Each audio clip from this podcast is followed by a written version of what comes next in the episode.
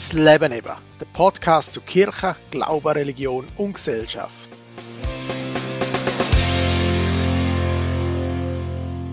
Herzlich willkommen, ich bin wieder einmal zurück nach langer Zeit ohne Podcast. Eine neue Folge heute über das Thema Fasten. Ich faste ja nicht wirklich, aber eigentlich würde es wahrscheinlich schon gut tun. Also machen wir uns Gedanken, viel Spaß!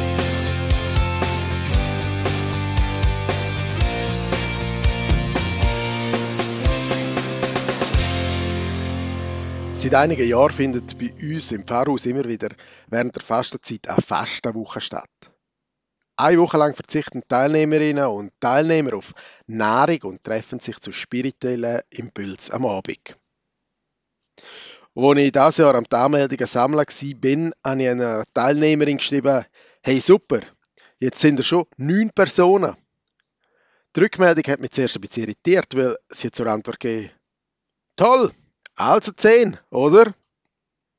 Ähm, habe ich mir über die erzählt? In die Liste nochmal durchgeschaut. Nochmal? Nein. 1, 2, 3, 4, 5, 6, 7, 8, 9. Aber dann habe ich begriffen. Teilnehmerinnen und Teilnehmer versuchen mich nämlich seit Jahren zu motivieren, nicht nur beim Informationsabend dabei zu sein, sondern eben auch aktiv in der Woche mitzumachen und mit zu beteiligen, selber mitzufasten. Aber Stellen Sie sich einmal vor. Bei uns daheim ist es doch wichtig, dass jedes Familienmitglied am Mittag beim Mittagessen dabei ist. Das ist ein Ritual von uns. Und was soll ich auch machen, wenn ich auf Hausbesuch bin? Dort wird mir Gutzli angeboten oder sonst etwas Feins. Ich kann doch nicht ablehnen. Die Leute werden doch beleidigt. Oder, oder noch schlimmer, genau in dieser Zeit finden zwei größere Apros statt. Und dort muss ich beruflich anwesend sein. Da wäre es doch schade, wenn ich am Buffet nicht könnte mich bedienen. Die feinen, mit Liebe zubereiteten Brötchen und Kuchen. Hm, ist doch fein. Also kurz zusammengefasst, auch in diesem Jahr habe ich wieder genug Ausreden gefunden, um nicht an der Fastenwoche mitzumachen. Und so bin ich am ersten Abend vom Fasten auch nicht in die Gruppe gegangen, sondern habe die Kur eine Mitgliederversammlung besucht. Nach dem Hauptteil hat es mit zielsicher Richtung Dessertbuffet gezogen und ich habe mir dort eine feine kleine Nusstorte gegönnt. Genüsslich habe ich reingebissen, wohin jemand gerufen hat, du fastest aber anscheinend auch nicht. Voll verwitscht. Am späten Abend bin ich müde und mit vollem Bauch zurück ins Pfarrhaus gekehrt. Erst am nächsten Tag habe ich dann auch gespürt, dass ich gewisse Magenbeschwerden habe, denn bei dieser kleinen Nusstorte ist es eben ja nicht geblieben. Es ist ja noch mehr geworden. Gegen Abend habe ich dann im Pfarrsäle vorbeigeschaut und gerade sind Teilnehmer für Fastenwoche eingetroffen. Gut gelohnt, mit viel Gesprächsthemen, scheinbar scharfer Sinn und ganz bewusst haben sie Platz genommen kein Vergleich zu meinem müden Zustand. Ja, eine Woche Fasten bedeutet eben nicht wirklich nur Verzicht. Es geht um die Reinigung vom Körper und von Seele. Es geht um Erholung vom Körper und Geist. In all diesen Jahren habe ich immer wieder beobachten, wie Mitglieder der Gruppe während der Fastenwoche fitter und viel vitaler geworden sind als sonst im Alltag. Das Fasten hat seine Vorteile und darum finden wir es wahrscheinlich auch in allen Religionen wieder. Zum Beispiel die Muslime, die fasten beim Ramadan. Es ist Zeit für Selbstreflexion und für Hingabe an Gott. Oder die Juden am Yom Kippur, dem Tag vor Buß und vom Fasten. Und auch wir Christen orientieren uns an der 40-tägigen Fastenzeit von Jesus in der Wüste und machen das drum auch vor Ostern.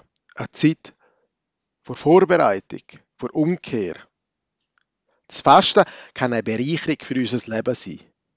Indem wir uns wieder bewusst Zeit für uns selber nehmen und auch mal anhalten, innehalten. In dieser Zeit können wir uns unnötiger Ballast befreien und uns auf das Wesentliche besinnen. Es schafft Raum für neue Begegnungen. Begleitet durch spirituelle Impuls vom Fastenbegleiter lernen wir uns so neu kennen. Teilnehmerinnen und Teilnehmer berichten mir viel davon, dass sie beispielsweise die Schöpfung wieder viel bewusster in ihren Farben und Tönen wahrnehmen Oder das Anfangen, die Wohnung aufzuräumen und Sachen wegzuwerfen, die es eigentlich nicht mehr bräuchten. Fastenzeit ist eine Zeit, zum Erkennen, wo Prioritäten im eigenen Leben sind und wo man sie setzen möchte. Zeit, wo man lernt loszulassen, wo man sich aber auch selber wieder neu lernt kennen, wo man lernt, sich auf das Wesentliche zu konzentrieren und auch gegenüber Gott dankbar zu sein für all das, was uns geschenkt wird. Alles gut und recht, aber vielleicht geht es Ihnen jetzt ähnlich wie mir.